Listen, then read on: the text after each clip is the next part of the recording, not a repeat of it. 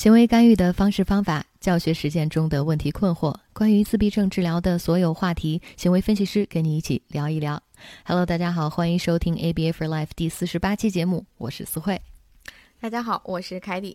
那前两天我们 MyStar 举办了二零二零年的最后一场公益讲座，那并且呢，最后一场公益讲座我们请到了两位呃特别的嘉宾哈，他们分别是 Peak 的全球事务主任 Beth McKee 和他的同事湖南光秀医院治疗师李莹老师。那很多人一听到 Peak 这个词啊。就是兴趣满满，因为大家都知道，PK 是我们的业界最新的这个自闭症综合评估的工具和课程，所以呃，我们收到了很多这样的问题，说 PK 什么时候来中国呀？中文版它的书籍到底翻译好了没有？谁在翻译中文版？什么时候我们可以有培训？这些呃，很多很多关于 pig 的这些问题，所以在这个公益讲座中呢，Beth 和李莹就给大家带来了这些信息。是的，那除此之外呢？呃，Beth 老师还给我们讲了一个特教行业最前沿的一个理论之一啊，就是这个 RFT 关系框架理论。整场讲座一个多小时都是英文的，那凯迪跟我们担任了这个现场翻译的角色。对，是的，我们第一次做行为干预的讲座的翻译，我跟思慧不小心又解锁了一个技能，诶，还可以现场翻译，所以这个话题真的非常火爆。然后，嗯，当时大家参与的热情非常的高涨。我们是使用的是腾讯会议，本来三百个人的会议室，结果好像场面一度失控，人数接近了五百人。是的，呃，那如果大家错过了直播没有关系啊，我们的录播随后呢会给大家发出来，免费的发出来到我们的公众号当中，可以关注一下我们最新的消息。公众号的啊这个二维码就在我们节目详情页面当中。那今天凯迪跟我呢，我要我们要来谈一个非常重要、非常经典、非常老生常谈，但是永远都不过时的话题，那就是建立教学控制。对。建立教学控制，我们先简单解释一下它的意思哈。那顾名思义，教学控制，它从字面的意思我们就可以看出来，控制就是对这个教学，对于你发出的这些指令，孩子是听从的、服从的。所以这个这个时候，我们可以说，你对教学是有掌控的，孩子不会无视你，会配合你的教学指令，会配合你的教学节奏，而不是你发了指令，孩子。装没听见，或者根本没听见，或者他在教室里跑来跑去，没有去服从你的指令，其实这就是教学控制的意思。嗯，是的。那大家现在可以根据凯蒂刚才说到的，呃，整个这个教学控制的意思啊，我们一起想一想，什么时候要建立这个教学控制呢？那肯定是在展开教学开始之前，对不对？因为这是一个基础，他听从你了，我们才能够让孩子。跟着我们去做一些教学的任务啊，一些指令。所以今天我们给大家介绍一个非常好的资源，这本书是《Seven Steps to Gain Instructional Control》，就是七步建立教学控制。它呃是由美国的一位非常优秀的 BCBA 叫 Robert Tram 呃写作的。那这本书就是为大家解读了怎么样建立，还有怎么样去做，怎么样建好这个教学控制，打好基础。是的，那我们今天呢就要带大家一起快速的看一看这本非常经典书籍里它的精髓。这七步建立教学控制到底是哪七步呢？所以这期节目呀，咱们可能说不完，所以我们将会跟大家介绍前三步，然后咱们下期节目会说后四步，这个去建立教学控制这些步骤。所以咱们一起来看一下吧。第一步，这个 Robert Shrim，他说，第一步你需要让孩子知道强化物的控制权在你手里，只有你可以支配。嗯。好，第一步我们一起想一想啊，我们是大人，对不对？我们有权掌控这个强化物，所以我们有一个词，就是英文当中有一个词叫 bossy 一些。这个 bossy 的意思就是老板，就是我们要作为主导地位啊，掌控一些。这就告诉我们，大人不管是老师也好，或者爸爸妈妈也好，在家呢要建立我们的权威，都要有这个过程，就是。我们是主角，我们不能被孩子牵着走，不要一味的去满足孩子，我们得让让孩子明白，我们是老大，就是我们管着好玩的，管着好吃的，这好东西都在我这儿，你得听从呃我的安排和指挥。我们说几点关电视，关电视就几点关电视。我们说去逛哪个超市就去逛哪个超市，什么时候回家就什么时候回家哈。对，所以大家想一想，一开始。孩子肯定是不乐意的，对吧？他肯定会闹呀，因为我为啥我为什么要听啊？这个有的时候可能会有脾气，但是这个时候一定要把握住，一定要坚持住，不然后面可能会就是孩子的这个情绪可能越来越大。我这儿举一个例子啊，可能说了这么多，如果说爸爸妈妈在家里给孩子规定好了，第一天说，呃，可以看电视，宝宝没关系，那我们八点就要关电视，就要准备睡觉了。然后八点爸爸妈妈过来关电视的时候，孩子说不要不要，我要我要再看，然后闹脾气闹了三十分钟，想让妈妈再把这个电视打开。这个时候爸爸妈妈没有过多的去呃理会啊，直接就是走掉了。然后呢，孩子闹了一会儿不闹了。那么第二天爸爸妈妈又说八点要关电视哦，过来关上之后八点了，孩子又说啊，我又可能又有情绪，我还要看电视。这个时候呢，可能闹了五分钟。到第三天。孩子的爸爸妈妈说八点关电视，关了之后，哎，孩子不闹了，说行，可能自己去洗洗睡了。所以其实你一开始并没有强化孩子说这个闹脾气的这个行为，导致到最后孩子已经知道了爸爸妈妈言出必行，爸爸妈妈来掌控电视什么时候能看，什么时候不能看，这个权利都是在爸妈手中。所以孩子慢慢的他就好吧，我去配合，我就做到了。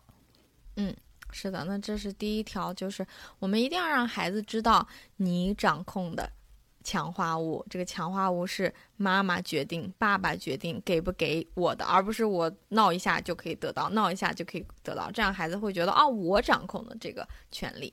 所以这是第一点。那我们来看一下第二点，是叫让自己变成孩子眼里有趣的人或者有意思的人。所以我们呃第二点会告诉大家，要让孩子跟你在一起的每个瞬间都可以觉得哇，我好享受啊。我好喜欢跟 这个老师玩，跟妈妈玩，跟爸爸玩，这样主动的喜欢呢，才可以产生最大的那个源源不动的动机。为什么？因为动机是学习的原动力。当你自己把自己变成强化物了以后，孩子跟你在一起，开心呀、快乐呀，他获得的这些增强呀，他产生的动机就会源源不断的产生。嗯，我们很多时候有一种状况是，孩子听你的话。呃，孩子服从你的指令是因为害怕，是因为被迫。但是，如果是呃从害怕、从被迫这样的原因去得到孩子这些跟从呢，是短暂的，是不能持久的。所以，我们想让孩子快乐的学习，去主动的学习，这才是一个持久的东西。那下面我们就来谈一谈重点的哈，怎么变成一个有趣的人。怎么让孩子觉得哇，跟你玩好好玩呀？其实我们要回到一个老生常谈的话题，就是我们经常也跟大家强调的匹配。我们说在匹配中，我们要用小朋友的方式，对不对？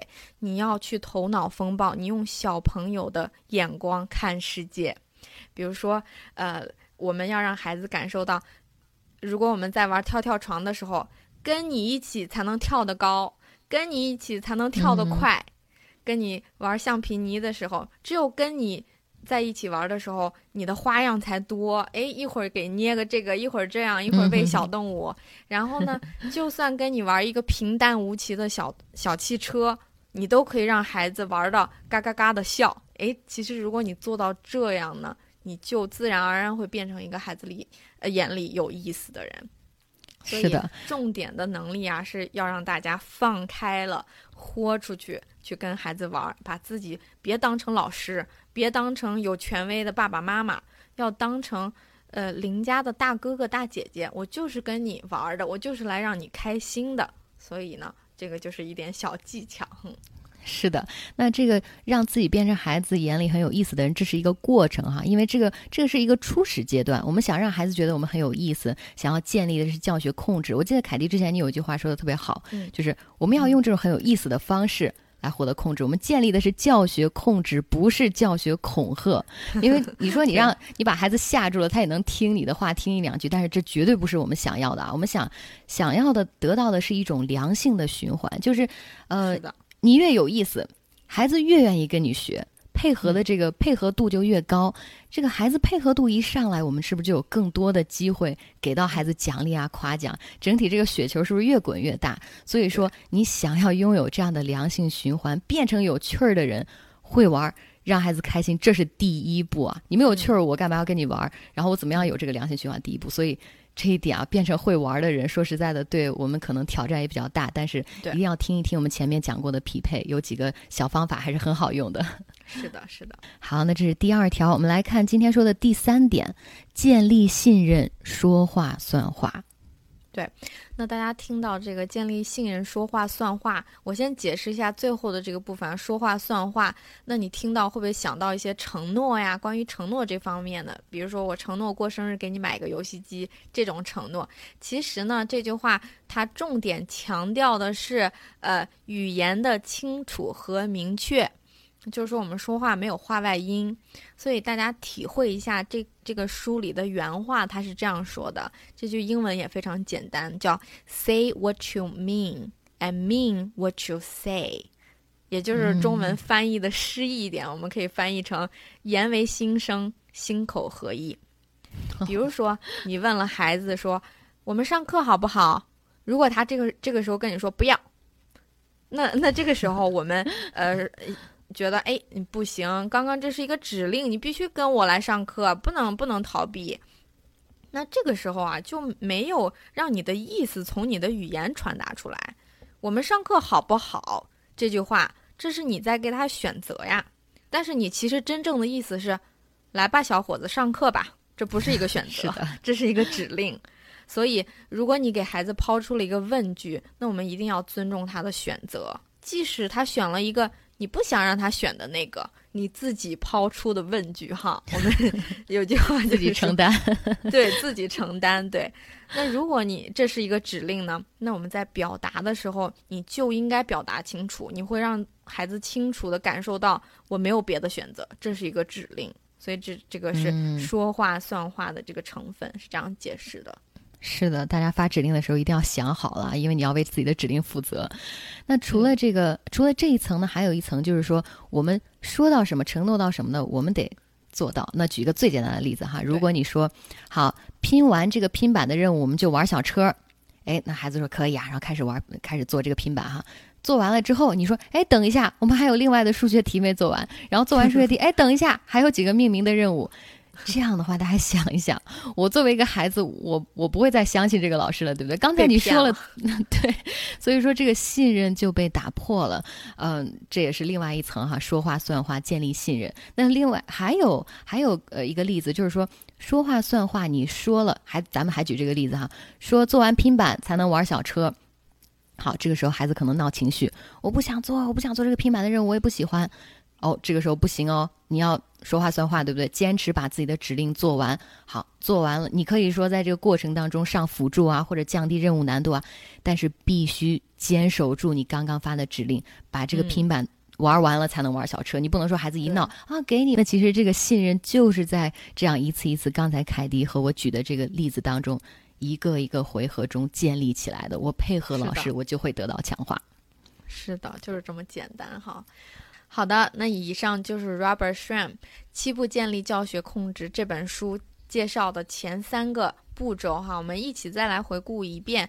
第一个就是让孩子知道强化物的控制权在你的手里，只有你可以支配。第二步呢是让自己变成孩子眼里有意思的人、有趣的人。第三步叫建立信任，说话算话。那下一次呢，我们会接着跟大家介绍剩下的四条。嗯。那节目最后，我们两个祝大家圣诞快乐，下期见，Merry Christmas，拜拜，Merry Christmas。